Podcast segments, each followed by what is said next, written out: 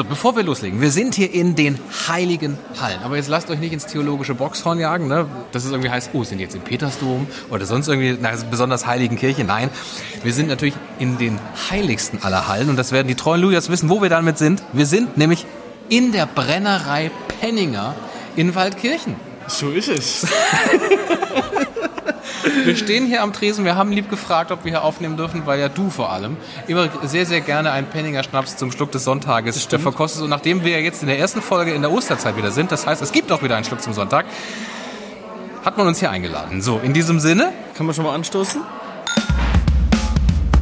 Zwei Stimmen für ein. Halleluja.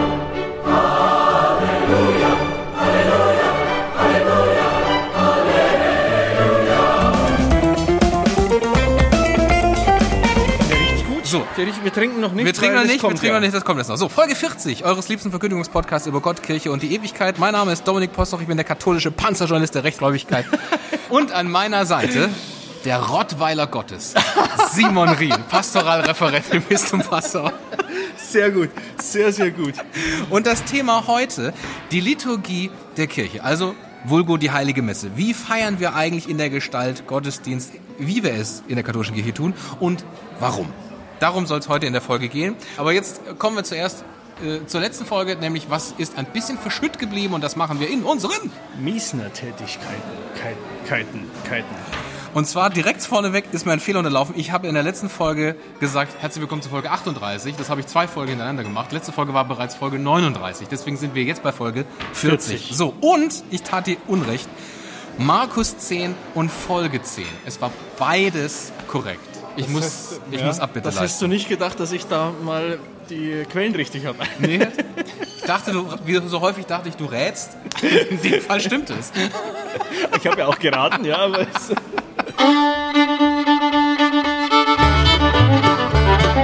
Der Schluck zum Sonntag.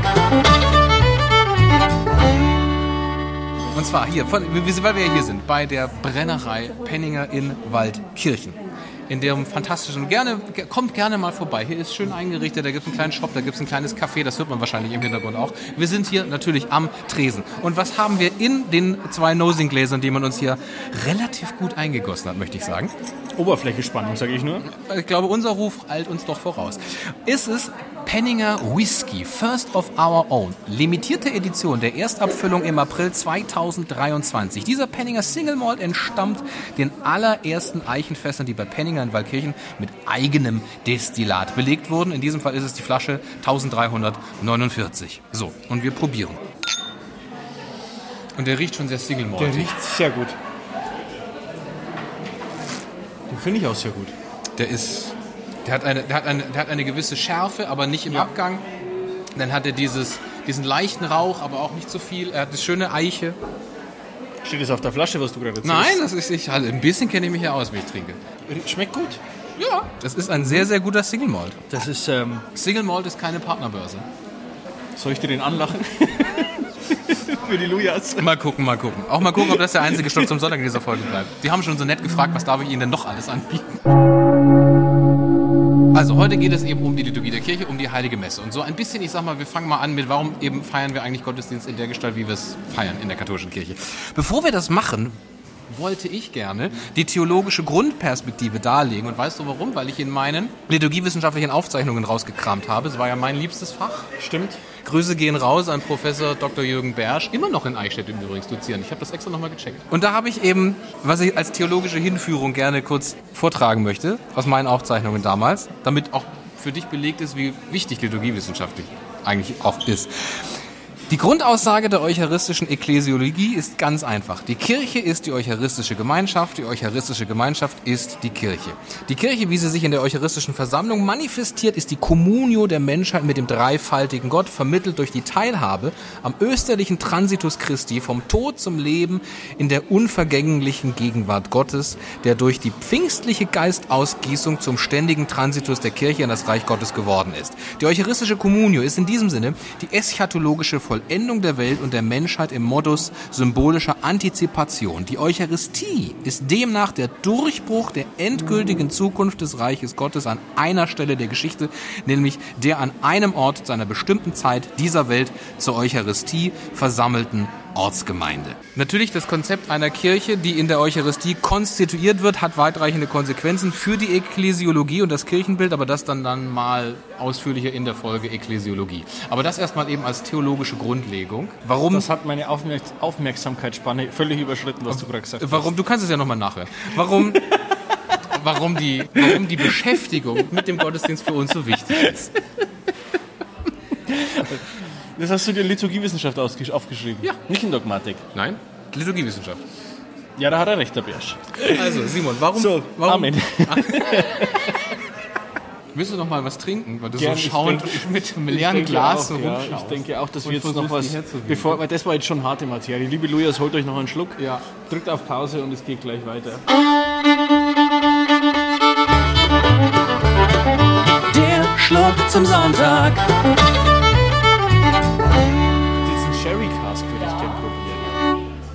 Auch? Ich probiere den auch. Vielen Dank.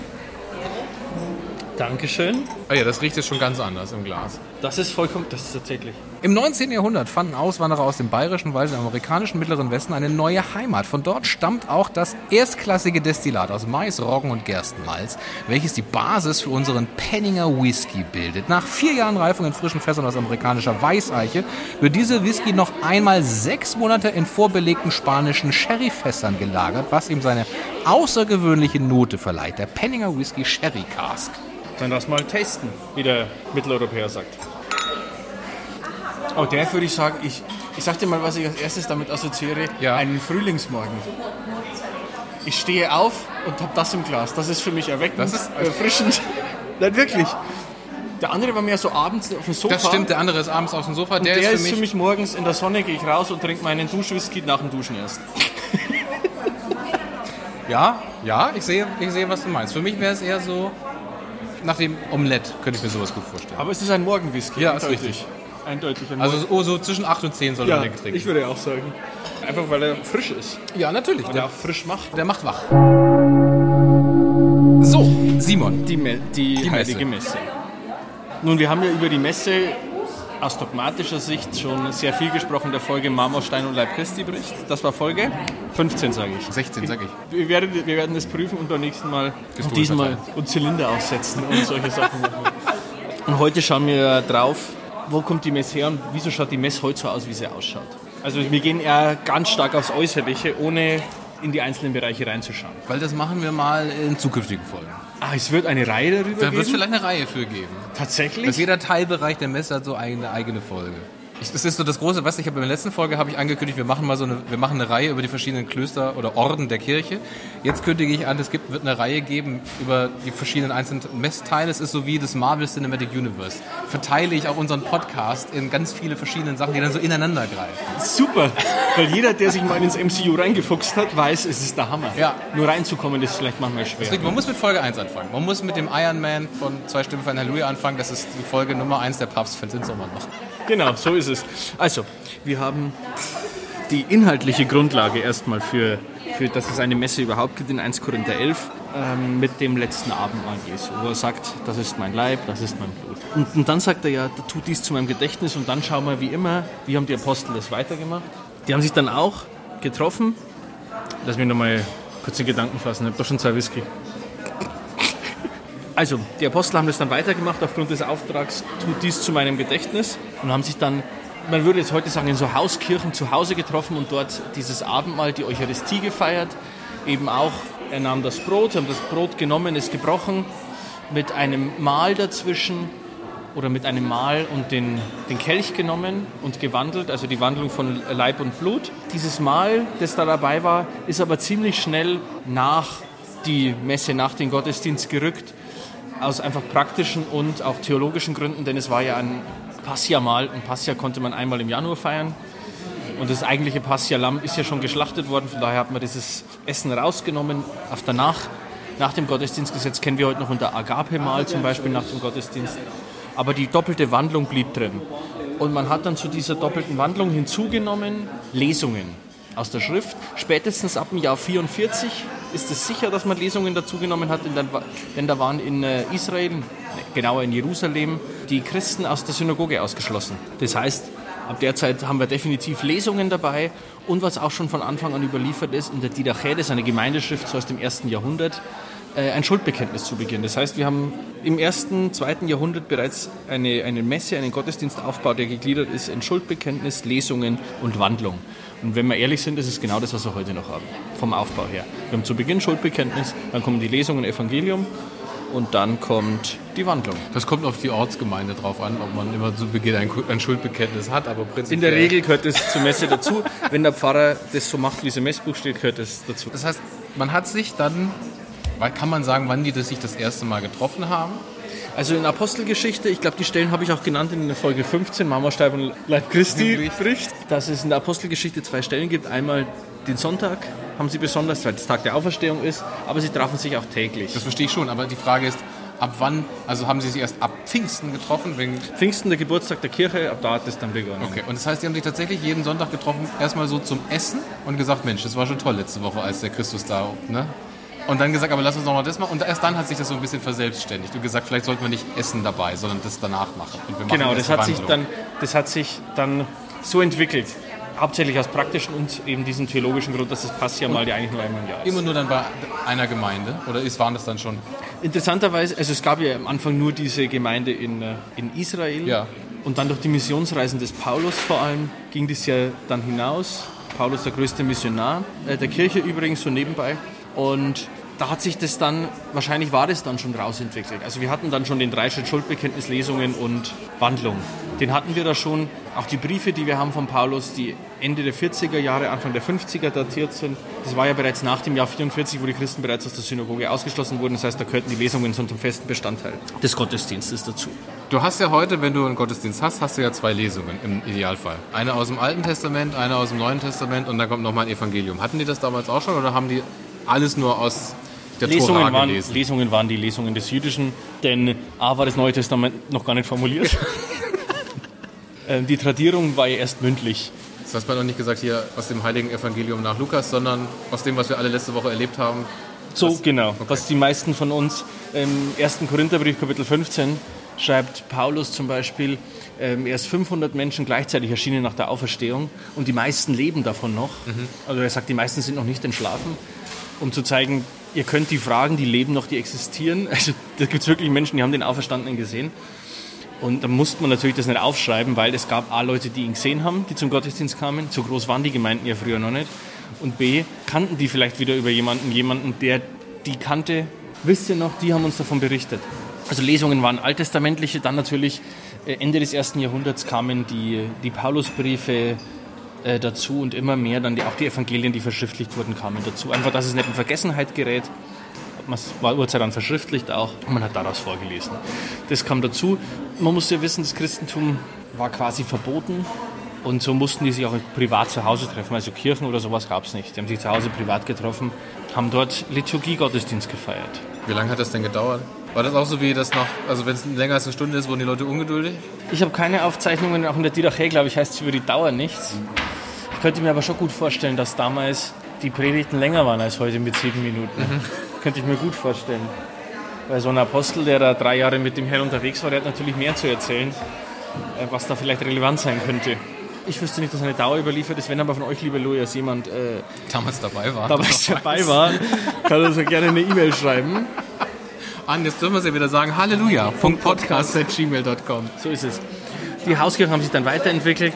Immer Gemeinden wurden mehr, obwohl das Christentum verboten war.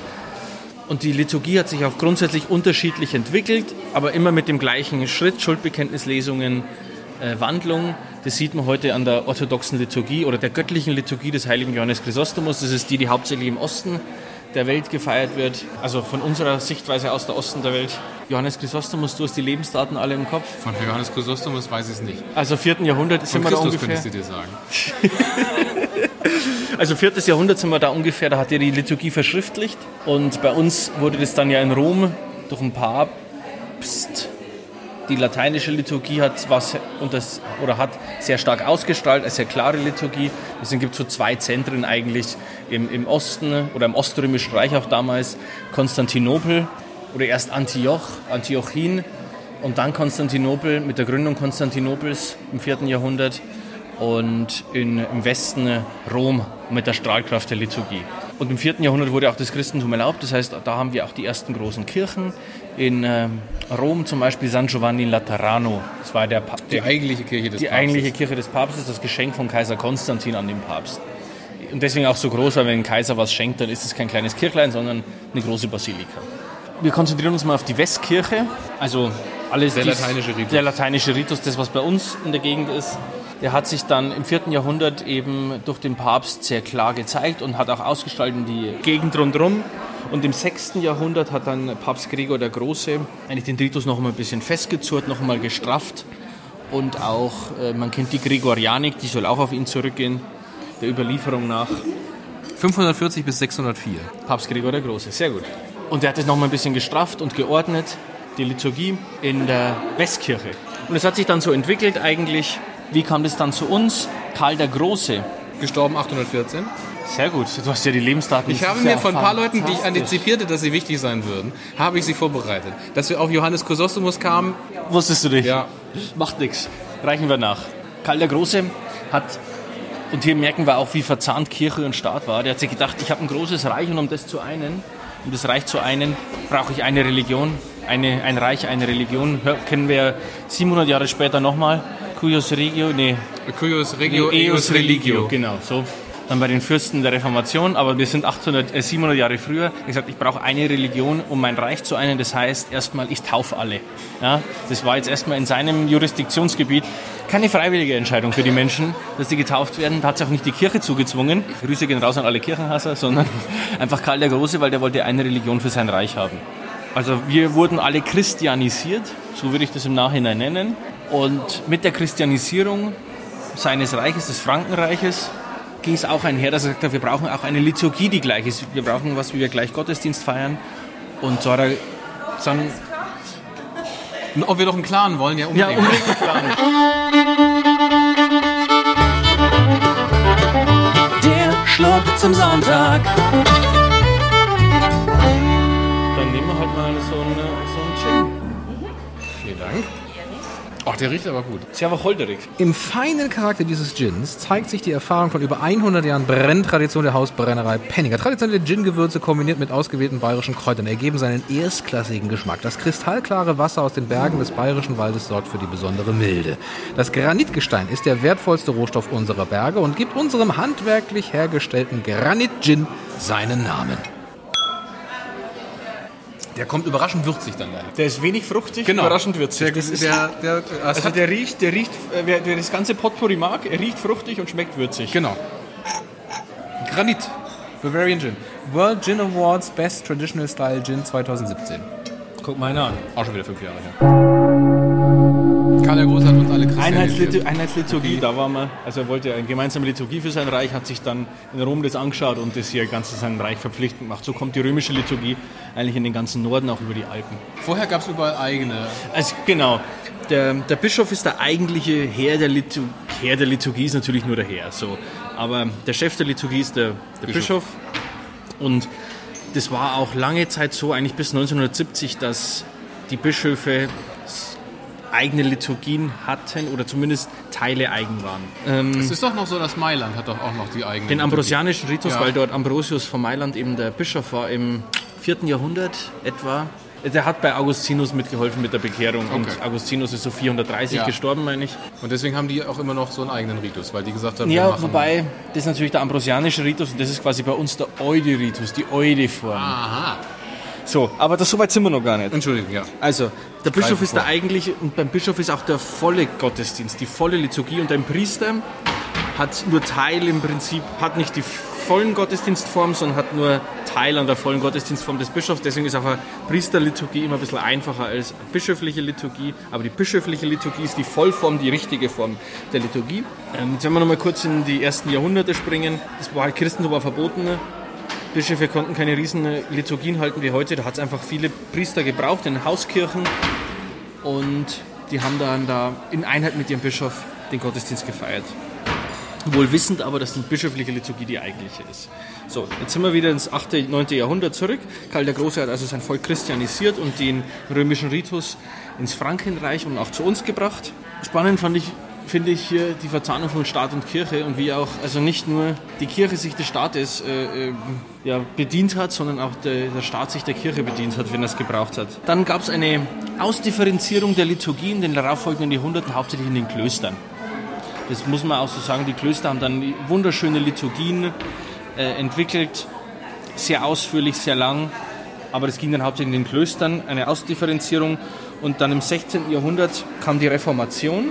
Und bei der Reformation kam es dann zu vielen Wirrungen, das hat man schon mal in einer Folge. Folge. Außer 95 Thesen nichts gewesen. Und da musste man auf die Reformation reagieren und hat dann im Konzil von Trient, das war 1545 bis 1563, eine Ritenkommission eingesetzt, die dann die Ritenkongregation wurde. Und die hat 1570 oder Papst Paul V. hat dann 1570 ein Messbuch rausgebracht, das für die ganze Westkirche verpflichtend war, um eben auch Wirrungen, die durch die Reformation oder auch in, in vorreformatorischer Zeit in die Liturgie hineingedrungen sind, diese wieder auszumerzen.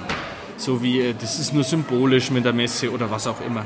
Das wurde dann verpflichtend für die gesamte Westkirche oder für die gesamte römische Kirche mit einer Ausnahme, außer man hat eine eigene liturgische Tradition, die älter ist als 200 Jahre. Und daher kommt zum Beispiel der ambrosianische Ritus her, weil der ist ja Ambrosius 4., 5. Jahrhundert sowas gelebt, da ist definitiv älter. Der ambrosianische Ritus. In Mailand wurde er eben gefeiert oder konnte der gefeiert werden. Und wenn man Eigenriten hatte, kann man die weiterverwenden, wenn die älter sind.